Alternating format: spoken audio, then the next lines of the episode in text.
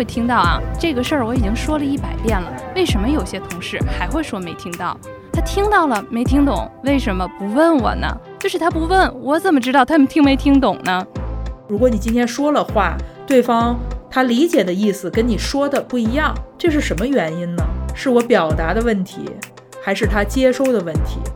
他是觉得他的工作不重要，他只是在配合我去完成我的商业目标。这个时候我就跟他说：“我说天哪，我说我没有想到你是这样来看待这件事情的，一定是我哪里做的不好。”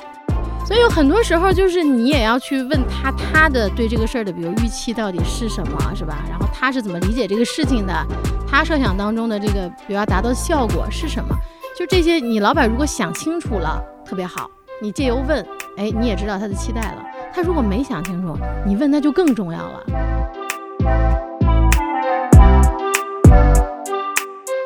嗨，大家好，欢迎收听公司茶水间，我是妮娜。公司茶水间是由辉瑞联合看理想共同出品的一档职场播客。各位听众一定好奇，一家生物制药公司和一个文化机构，两个南辕北辙的行业，为什么会携手做一个职场播客呢？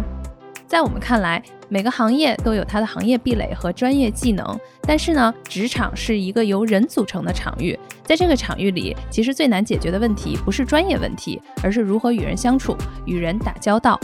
无论是哪个行业，想要拥有一个健康愉悦的职场，都需要不断学习和成长。我们这个茶水间呀，将陆续邀请不同的行业打工人一起进来交流经验、收获技能，也一起聊聊八卦，顺便吐槽职场中不合理的现象。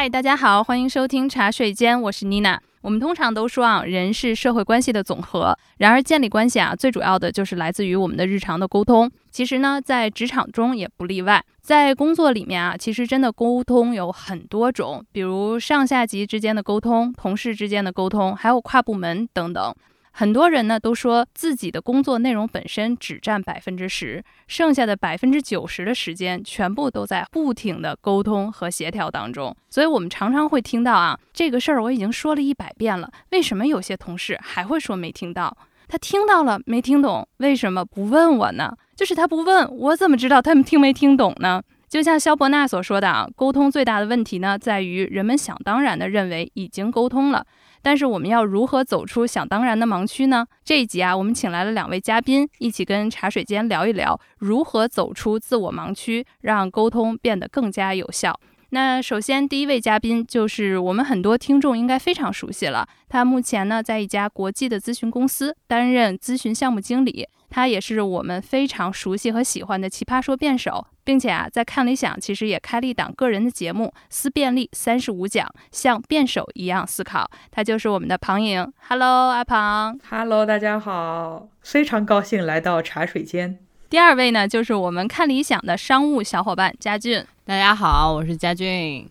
这档节目的幕后推手之一，对，幕后签约者。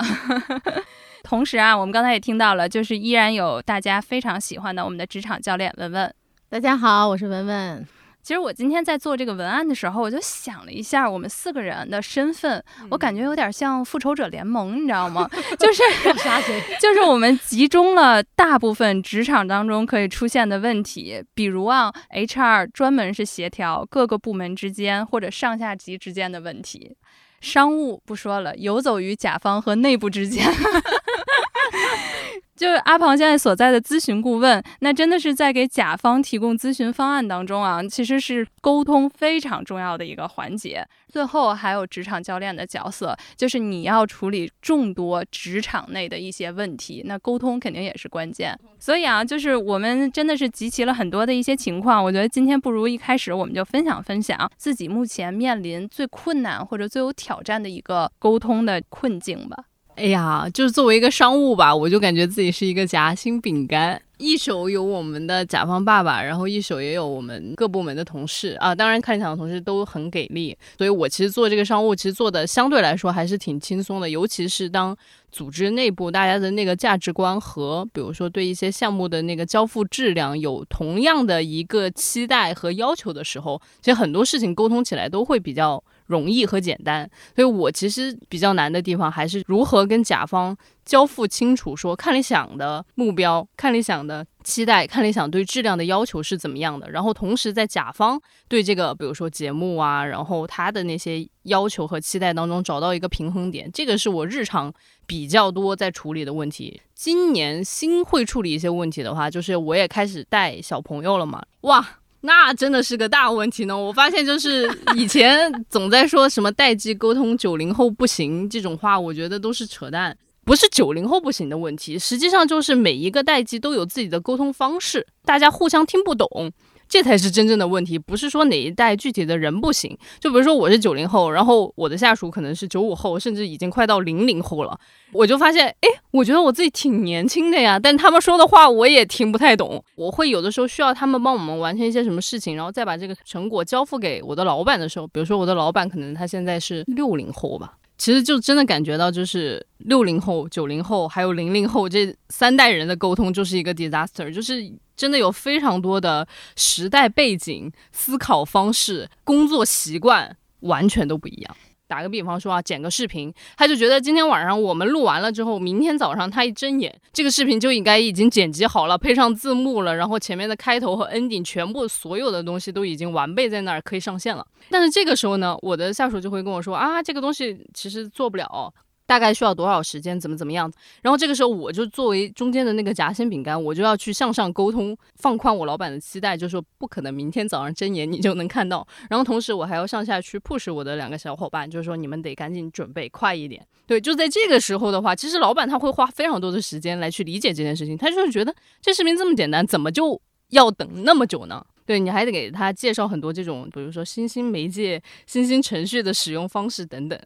因为我觉得我的这个故事其实跟家俊的这个还挺像的，就是所谓的夹心饼干。我的这个位置就是上面有老板，然后下面有几个团队的成员。旁边还有这个客户，所以也是一个要多方管理。大家说的不同的语言，大家的不同的动机，大家不同的预期，其实都是中间这个夹心饼干的中间层，然后帮大家去调整吧，或者是把大家拉到一起。所以我就是特别能够理解他刚才说的那个故事。你比如说这个当中的代际问题。就是我们上边的合伙人，那都是干乙方干了几十年的那种人，而且从那个年代上来的，我觉得有代际差别，他们对于工作质量什么的那种要求都是极其极其高的。但是你下面管的这个小孩呢，第一年龄就是很小，二十多岁。就是我现在管一个小孩，是一个欧洲人，他所在的办公室传闻中是欧洲最闲的那个办公室。所以他对于就是工作应该工作几个小时，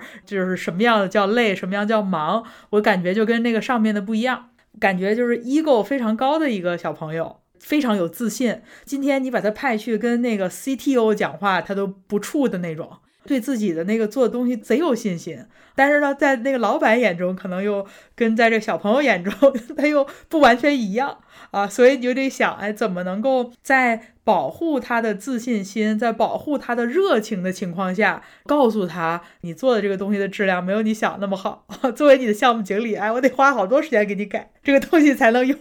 而且说话特别冲。很多人我觉得他把沟通只当成一个说话的技巧。其实他没有这么表层，包括你怎么了解大家的动机、目的，然后你怎么利益一致，包括如果你今天说了话，对方他理解的意思跟你说的不一样，这是什么原因呢？是我表达的问题，还是他接收的问题？还是他接收没有问题，但是他你比如说你让你的下属做事儿，他就转头没有记下来，也许不是一个沟通的问题，而是他自己管理自己的日程。所以你怎么能够把这个问题分成不同的层面，怎么去解决？怎么从内在的想明白啊到说明白？我觉得我很少见到能够把问题想明白但是说不明白的人。更多的时候，我觉得就是从这个人说不明白，我就觉得这个人就是没想明白。特别认同，其实沟通是一件非常非常复杂的事情。大部分人对于沟通的复杂性其实严重低估了。包括我在企业里面去给他们讲沟通的课，我说这是一门大家多多少少好像都听过的课，但是这个课其实非常不好讲。其实你如果看沟通模型，它非常简单，左边一个小人，右边一个小人，左边是发送方，右边是接收方。但是这个当中非常非常复杂的地方就在于说，其实每一个人他都是基于他所在的世界再去发送信息，嗯，另外一个人都是基于他的世界在接收信息。这个当中，你相当于你的说话，你带着你所有过往的，不管是世界观、价值观、你的编码体系、你的情绪，这个里面东西可以产生噪音的是非常非常多的。沟通里面其实清楚的一点就是说，语言永远是模糊的。就哪怕你说一个杯子，或者你说一个苹果，我现在脑中呈现的苹果和你脑中呈现的苹果，十有八九并不是同一个。但是如果你要是坚持说我已经说了是苹果了，苹果有什么可解释的？你不明白吗？就是个苹果。那你这个事儿，你永远，当你没有意识到说你表达的可能不清楚的时候，可能就永远没办法让它清楚起来。它难就难在，其实它是一个你邀请别人去了解你的世界，和你有好奇心进入别人世界的一个过程。对，所以我觉得就是两个点。刚才文文说的一个点，就是我们放一个矿泉水儿，你是项目的这个叫什么负责人，你看的是一个整体的一个瓶子，然后它什么样，三百六十五度你都行。但如果你跟别人沟通的时候，他可能只从瓶盖那儿看，他觉得，哎，这瓶子就是我这个原点，十有八九会出现这种问题。确确实实，有的时候我觉得沟通还有一个问题，就是你沟通出去的时候，我不知道大家有没有发现，其实你能从第一个回应的时候，你就知道你沟通的这个接收者。他到底对你说的这件事儿有没有兴趣？就如果一个沟通，我觉得在最开始说话的时候就没有一个彼此说像咱们今天似的，就是说大家都很起劲儿的去聊，可能有一些被动的接受，然后就是聆听的时候，我觉得这个可能我现在是第一反应，我就在想，他好像对我说的话不感兴趣。后面的沟通，我自己就会有一个下意识的反馈，我还是要问问他，哎，你觉得对我这个说的怎么样？你现在什么想法？你有反馈吗？因为我觉得产生兴趣是第一步。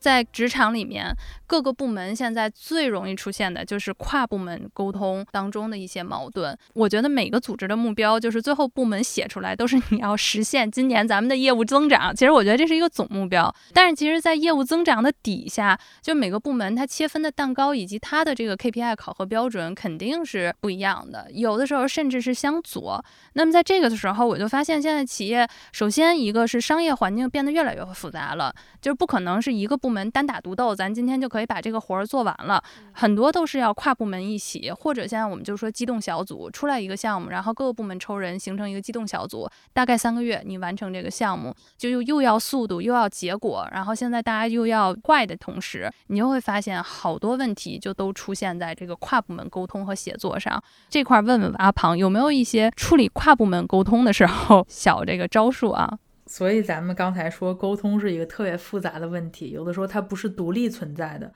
我觉得，如果说在这个组织的设计上和在 KPI 的设定上，它就已经把部门和部门之间的关系设计成了无法合作，或者他们彼此当中就是一个分蛋糕的关系，甚至就是一个彼此冲突的东西。我觉得这个不光是一个沟通要解决的问题，这是一个从组织架构的设计、重组等等这个问题要解决。第二个，就像你刚才说的，跨部门的机动小组，特别是还有现在敏捷式的这种项目处理的方式，这是现在越来越流行的。包括为什么现在很多时候我们讲整个企业转型，比如说你想做的是数字化转型，甚至 AI 的转型等等，它其实是一个企业战略的问题。但如果你想把它实现的话，就是你的组织。是其中非常重要的一个问题。你要把不同组织、不同部门的人拉到一起来，让他们说一样的语言，让他们觉得他们对同样的一个业务的成果是同样都是负责的，而不是觉得只有业务部门负责，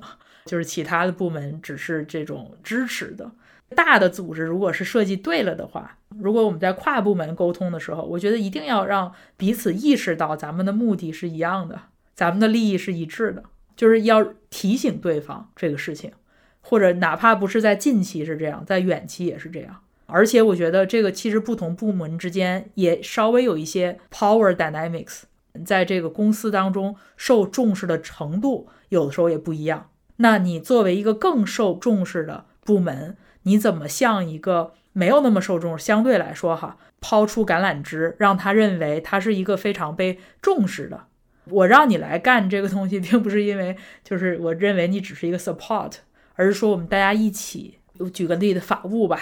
有时候我做一个项目需要法务来帮忙，那我怎么当我们这个项目有任何的成果或者有任何东西，我会发邮件告诉那个法务啊，谢谢那个法务，因为他们其实并不跟项目连接，他们就是负责公司所有的法务问题。逐渐的话，他们会对这个项目的成果，他们也有一定的拥有感啊。我觉得这是一些小的技巧吧，但是我觉得最重要的还是组织设计的问题。对，其实我觉得最重要的还是那个高层的设计，就是我们假设我们现在在讲的这个问题是顶层的设计完全没有问题，对吧？我们的这个 OKR、KPI 都分得特别好，每个部门照常理来说正常的运营下去，大家应该是可以互帮互助的。那这个情况之下，我们这种跨部门的沟通到底应该要怎么样去做？那比如说我做商务的时候，很多时候都是需要跟我们的法务去沟通的。其实我知道非常多的公司里面，商务和法务永远都在打架，因为商务就是我想拿下这一单，我想迅速拿下这一单，你不要跟我扯那些废话。法务就是这是我们的法律的底线，我永远要守住这个。如果你要跟我稍微有一点点风险，我都是不愿意承担的。在这种情况之下，其实我尝试会做的一件事情，就是把那些所有的合同，我一定会自己全部都过完，然后把业务的风险点全部勾出来。然后这个时候，我会抱着一种请教的心态，跑去问我们的法务姐姐，就是说，哎，我觉得这里可能有一些风险，然后我们可以怎么来去规避它，而不是一封邮件甩给他，就是你帮我看一下这个合同，帮我说哪里有风险点。那他肯定就会以自己的标准来看，怎么怎么样，怎么怎么样。就比如说，我每次跟我们法务沟通的时候，我就说这个项目比较紧急，或者说这个项目没有那么急。然后还有就是我期待他什么时候可以把这个合同给做完，但是我现在看完了之后，有哪几个我觉得特别有风险的地方，你能不能帮我看一下，是否像我想象当中有这么高的风险？然后如果有的话，我们可以怎么去解决？一来二往这么几次吧，我感觉我跟我们法务的沟通也非常的顺畅，就是因为法务也会突然告诉我，他就说我这样去跟他沟通是很好的，因为他有完整的背景，其实他也可以去判断很多的风险是不是就是一定是那么高的。就是有的时候如果那个项目的 owner 没有跟他讲这些背景知识，没有跟他讲所有的这些之前发生过的一些事情，他只能会按照最紧的来看这个合同，这样的进行下去就会有非常多的摩擦。中间去请教他的这个过程，我觉得也是一个表达对他的尊重，对他的业务能力的一个信任。然后同时就是，比如说这个项目做完了之后，我也会感谢我们的法务姐姐，就是说感谢你给我们提供了这么好的一个法律层面的一个支持。所以我就觉得他就渐渐的就进入一个正向的循环。然后如果你真的有很紧急的项目，你去求助你的法务同事，他也能够帮你更快的去做一个解决。就是人在当中的情绪。关系或者有没有受尊重，这个东西还是非常重要的。大家还是需要被尊重，然后需要就是这种合作的关系，正向的情绪其实特别的重要。那前两天呢，我们这个其中一个小孩儿就去参加我们公司给所有的这种比较新的人一块儿组织的一个培训。然后那个时候他们讲的几个东西，就是人在一个环境中很重要的是你要有一个心理上的安全区。在有这个安全感的时候，你才会愿意尝试，也愿意努力等等，你也更有创意。培训的就可能让大家说，有什么样的时候会让你更增加你心里的这种安全感，或者是让你情绪上、精神上很乐意干这个事情。然后我的团队的那个小朋友就举个例子，他说：“哎，那个谁，他就每次都不问工作内容，就先问我们开心吗？感觉怎么样？他就觉得这个事儿能够让他。”非常乐意啊，无论干的事情顺也好，不顺也好，愿意让他继续在这儿努力。对，因为我觉得阿庞他这个是说，尤其是我们刚才说的小朋友，你让他感觉他比事儿重要。如果一个老板天天 Q 的就是，哎，今天这怎么样了？快给我汇报一下什么的，他就会觉得他就是个工具人，有可能。但是如果你每天都是先问他你感受，哎，你是不是有不开心，或者你现在觉得哎兴奋嘛？就是这个项目做完了之后，你的兴奋点在哪儿？他是觉得他的情绪是为主，然后他可以跟你分享他一个心态，然后一个在工作当中他的一些取舍。确实，包括我在跟很多企业工作的过程当中，很多跨部门协同它是系统性造成的。但是其实处在这个组织里面的人，经常在跨部门协同的时候遇到冲突的时候，会把事情自动升级为人的矛盾。就是说，这个人有什么什么问题？这个人他不负责任，是吧？这个人他情绪管理太差，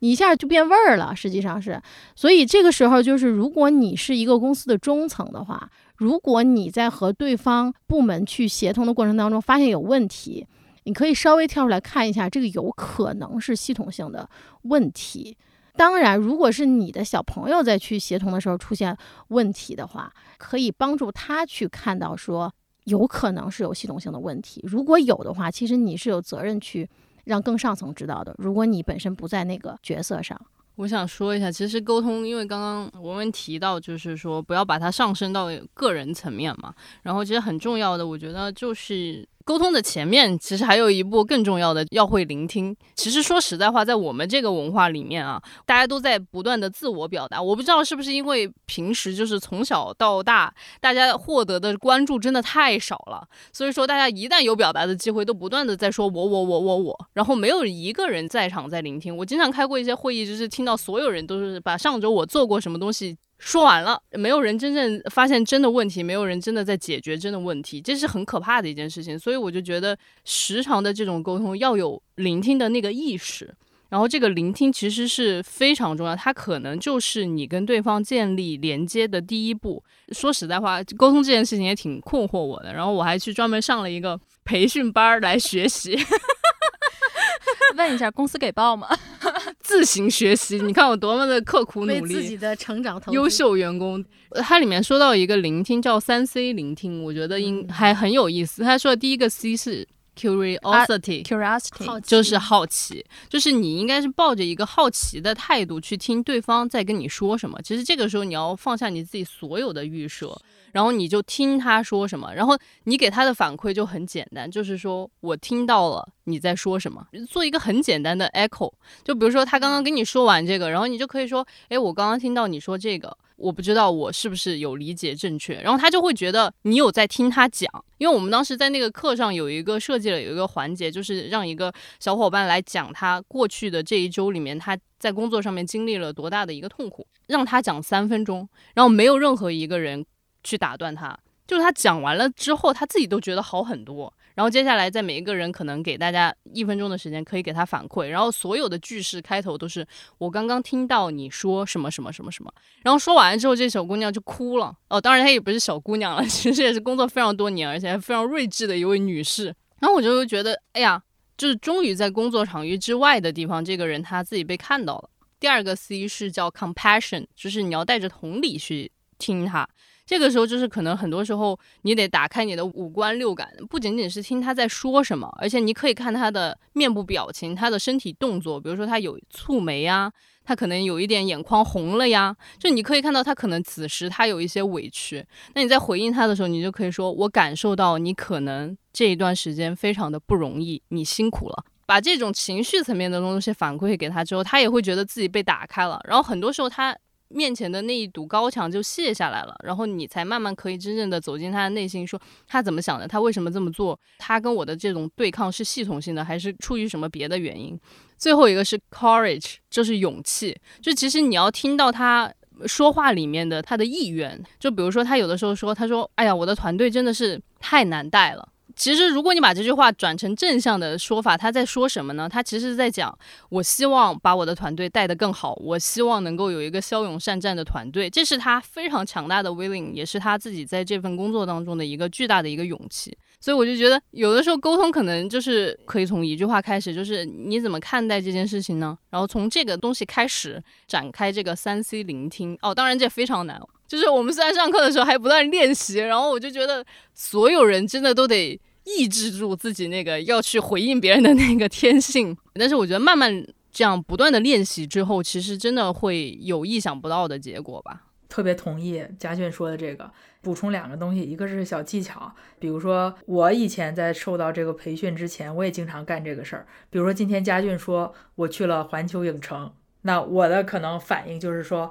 哎，我也去过啊，我去的时候遇到了一个什么什么什么事儿。这是我们很经常会说的。但是呢，如果把它变成一个更加好一点的沟通模式，应该是说你去了，今天你有没有看到什么东西？这个哪个东西你最喜欢？就是更多的是根据他的东西去不断的问他。我另外一个补充的是，我们当然在工作中很多时候有目的，但是我们还是在很多社交的过程中，它完全就是一个彼此了解或者一个建立关系的这样一个对话。很多时候我们会想，我要怎么讲一个对方感兴趣的东西啊？比如说我今天要见一个老师，今天要说什么才能够 impress 对方，才能够让对方感兴趣？但很多时候是你把他调过来，你就是听他讲他感兴趣的东西。就是我们有一个故事，就一个人试了好多，试体育不行，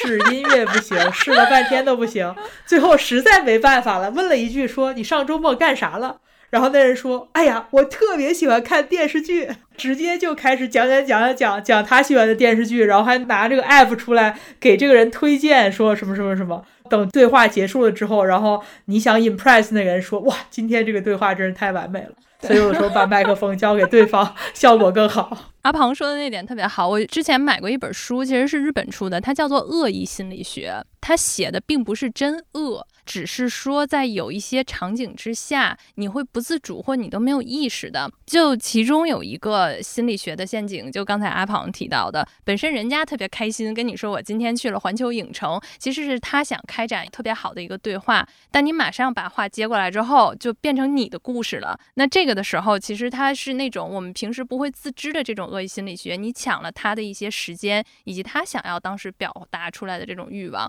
所以那本书其实我觉得还挺有趣。去的就是当时我在看的时候，我就自己在反思，我到底是有多少不经意的这种恶意会夺了别人的话语权。就是在职场里面，其实有很多中层管理者去带人的时候，比如小朋友来问你问题的时候，然后你就特别希望能够快速的给他解决方案啊。就是有很多时候我们可能太快的去给建议，其实很容易，一个是没有给对方成长的空间。再有一个就是，当你给建议的那个一瞬间，实际上你就跟他绝对不是一个平等的关系了。但是，尤其是我们下一代，其实是非常希望能够建立一个更平等的关系的。所以，我们原来在职场里面有一个词儿不太好，就是叫“过来人表”。所以，这也是我们经常在企业里面去给大家做就教练型管理者的。培训的时候，最重要的是听，你要去听对方都跟你你说了什么，他表达的是什么，他现在目前遇到的困境到底是什么样子的，他的情景是什么样的，他做了什么努力，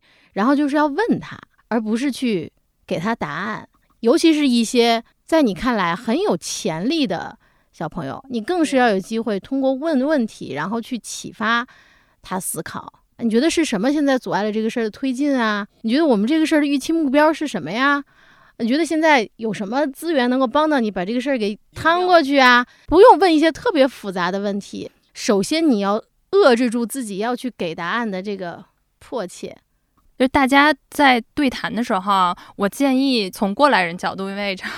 多留点时间。就是你开始让他说的时候，我跟你说，就好多打不开话匣子。我不知道朋友有没有这种共鸣，就是你当采访客户的时候，你比如说一个小时都快结束了，其实那个时间是刚刚好，你们有默契程度，然后他愿意知根知底的再跟你说一些的时候，那个时间戛然而止。多问问还有吗？因为他刚开始跟你说的那些，可能就是特别表面，然后就说啊，这个项目也还不错了什么的。然后你再问问他，哎，那你觉得有什么提高的？再说一些，还是有点表层。就是再问问还有吗？就是我们不知道的，或者还有什么你看到的？就你不断的问还有吗？我有一次就是挖出来一大坑，然后我就说哇，就确确实实，因为他一开始人与人之间，就像大家说的，就是他不是一个机器，咱俩现在开始沟通，我就能马上掏心窝子的把我所有的情绪感受给到你。我就着三 C 分享一个我自己的案例吧，就刚刚可能听起来会比较空泛。就其实我们做商务的时候，很多时候是需要我们的编辑来配合我们去做一些商业的软文啊之类的。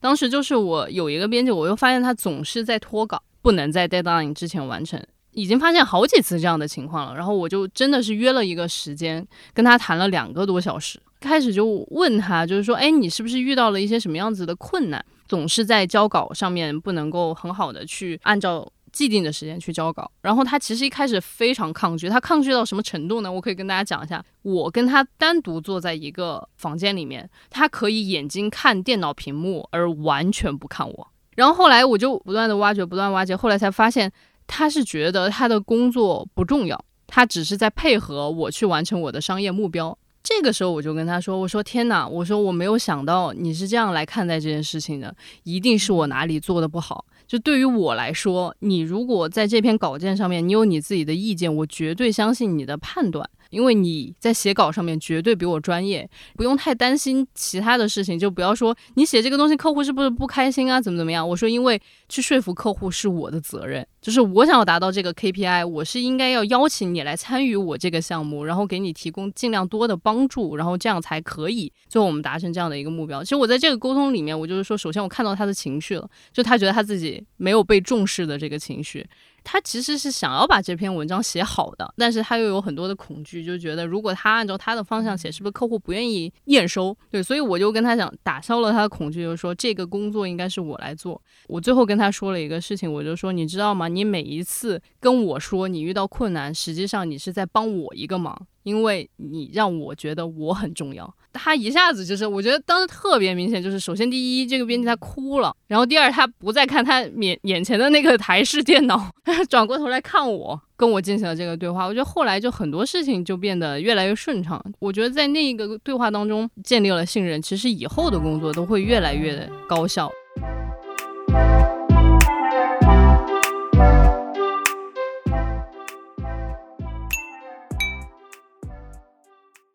还有一个情境，我觉得这个情境可能职场新人也会出现的会多一点，就是我一开头说的那种，这事儿我说过了，他怎么就不知道呢？他不知道，他也没问我。在我平时的工作当中，其实我看过很多这样子的对话，就是出现在各个部门或者是我们自己的一些同事之间。然后有一次我还坐在中间，两边儿，然后对，就是咱们现在这个工作做到什么程度了？突然发现，比如说这个里头如果有五组。只有一组是做到了，但是其他四组全都是在环境外，就是一脸茫然。负责当时这个小姑娘就说：“那我说了呀，那你们怎么就都不做呢？” 就是她把这句话问出来了，然后四下就无声了。你知道 那个会议室，我当时坐在那儿就好尴尬，产生这种疑问，就我说了为什么不做？很多的时候还有一种就是。那我说了，他没听懂，那他为什么不过来问我？就最后说的这个人吧，也很委屈，就是说，那我都做了我该做的，我也都知道了，他不给我反馈，那我不知道，那这件事情最后没办成，我也没有办法。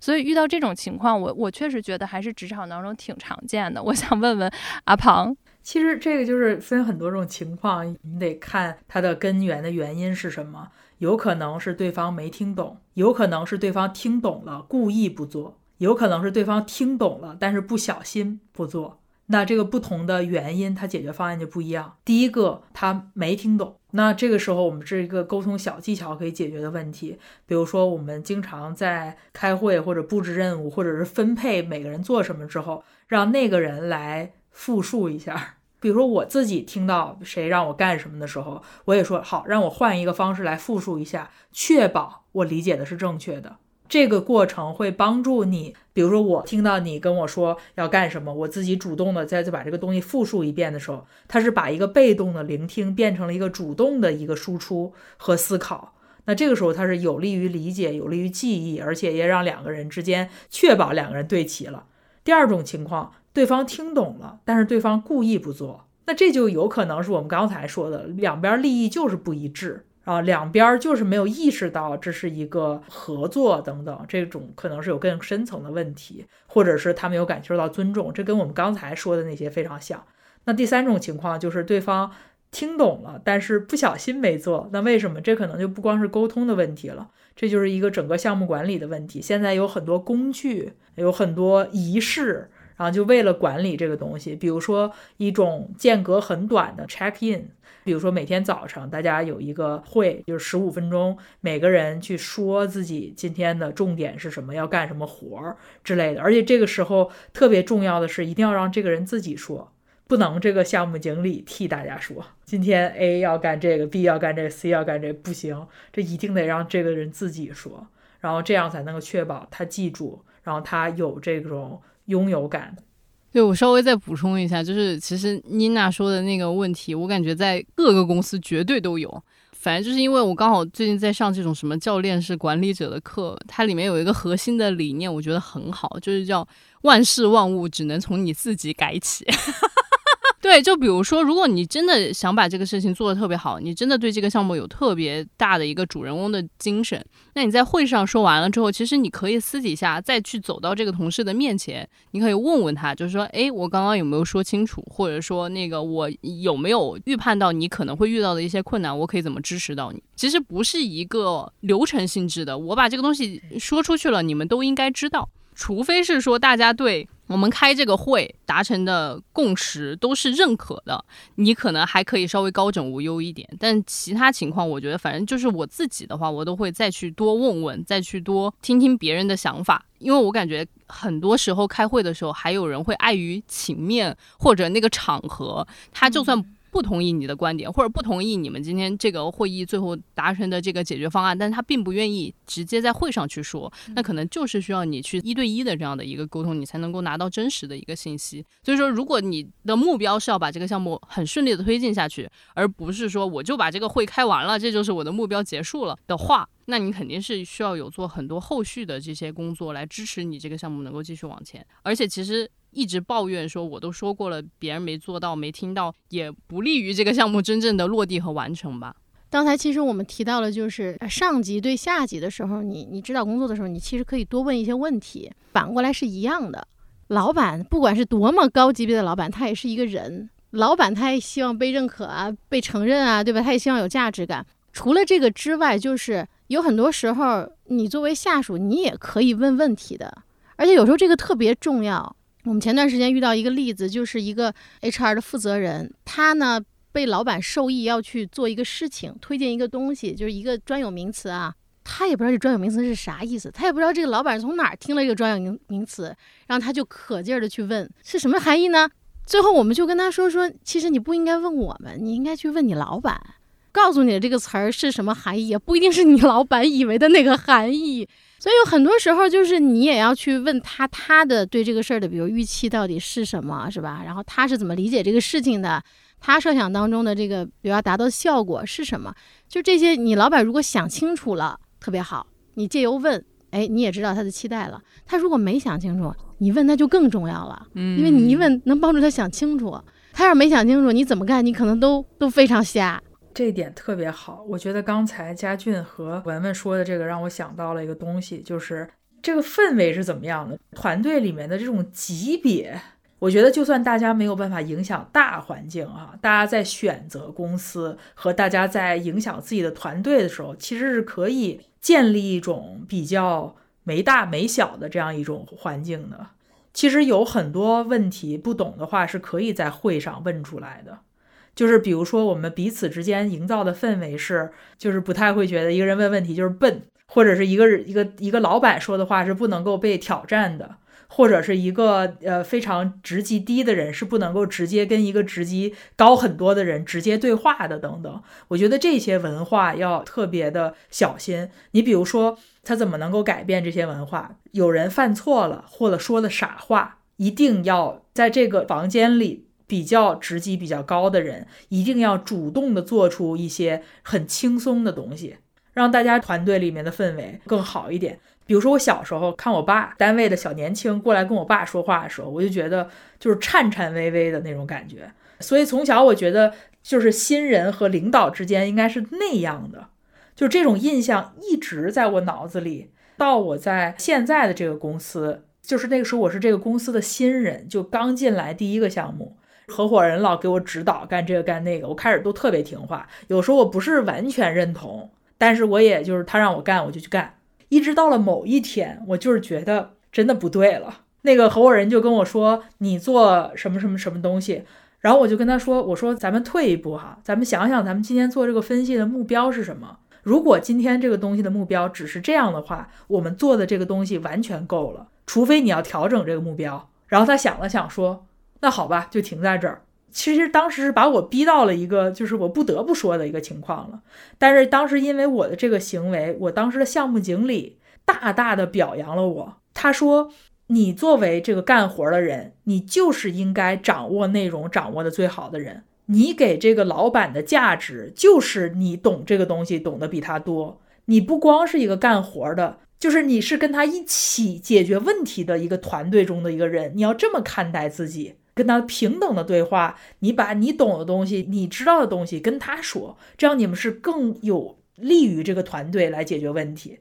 自打这一次他奖励了这个行为之后，以后我就不处这件事情了。所以就是很多时候说，有的时候小孩处这个事情是很正常的。你作为更 senior 一点的人，能够怎样以身作则也好，或者什么，然后把这个团队的氛围打开，也能够降低很多沟通的成本。我真的还挺支持阿庞刚才举的这个例子，因为我前一阵儿就是看那个 Google 它最新的那个 CEO 帕菜嘛，然后他去那个 MIT 讲了一个分享，其他的我没记住，就是最后一个他说，其实，在 Google 有一个非常好的一个文化，他们不鼓励结果，就是你今天这结果达成了，他不是认可，他说我要认可行为，因为一个好的行为会带来更多的结果。当时我就觉得哇，思考一下是有它的艺术性在的，我觉得这里面。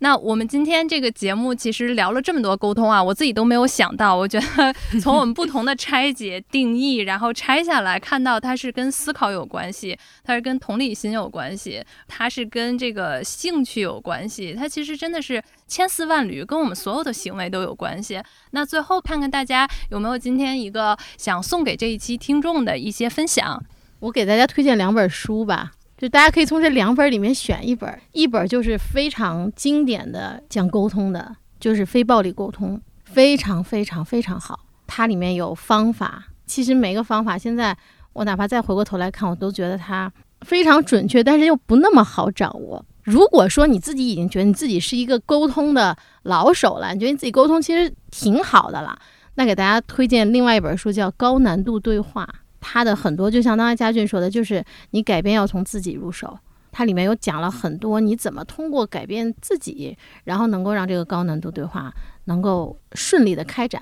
我准备的就不是两本书，我送给大家五个问题吧，直接在工作当中有应用的。我就觉得不管是别人来找你，或者是说你去找别人之前，你自己做准备可以问自己的第一个问题就是你有什么想法。就是比如说别人来找你说，哎，你能不能帮我解决一个这个事儿？然后你不要一下子就抛出你的解决方案，你就停一停，就是问一下他，哎，你对这件事情有什么想法？你有什么看法？或者说你有什么 idea 吗？我们先分享一下。第二个就是你现在面临的真正挑战是什么？帮对方找过来。比如说，他其实找过来，可能给你说了八百个他需要你帮忙的地方，但是你就问他，就是说，那你来找我，你现在遇到的真正的挑战是什么？你需要我帮助的那一件事情到底是啥？其实就是帮助他聚焦一下，把这个事情想得更加清楚一些。然后第三个问题就是说，你真正想要的是什么？其实这是一个很难的问题，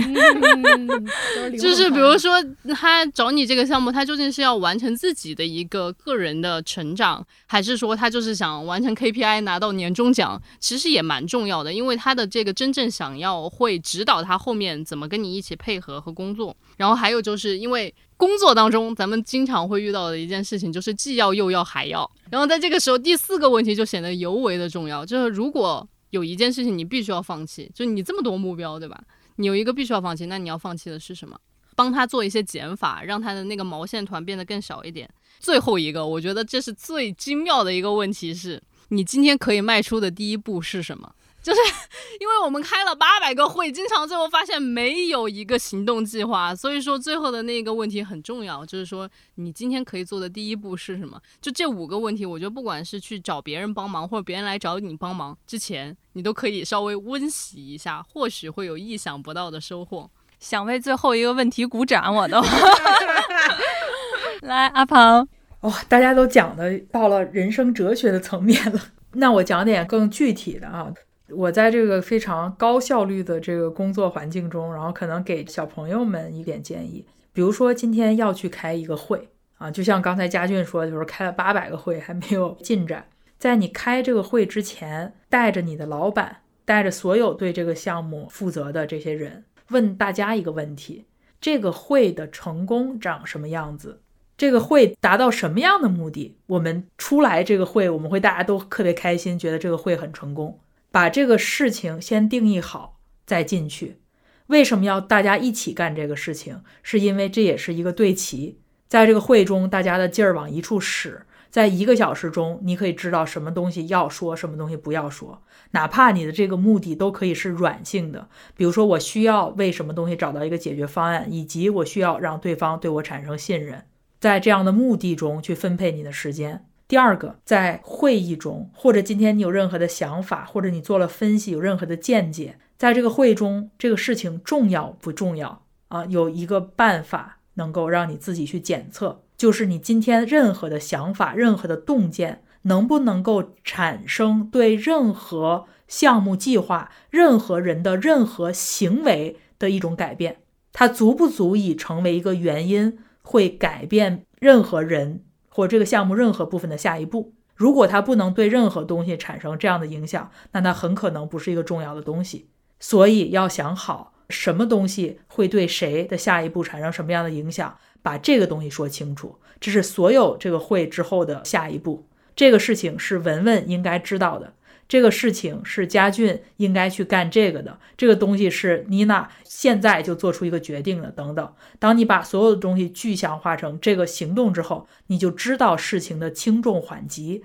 这个可以让你表达的时候更有条理，把废话拿掉，可以让你更高效的推进目的。而且在这个过程当中，你会给大家建立一个你这个人非常。干练、有能力、有条理、有轻重缓急的这样一个形象，一旦你这个形象建立起来，对你在执行任何东西之后，它都是会让你事半功倍。好呀，那感谢大家的收听。相信啊，很多听众朋友们都有自己平时日常职场沟通的小妙招，然后也希望大家可以在这个评论区跟我们互动。然后，如果你也有一些沟通的小故事，不妨跟我们一起分享。那我们下期再见，拜拜，拜拜，辛苦啦，阿庞，拜拜。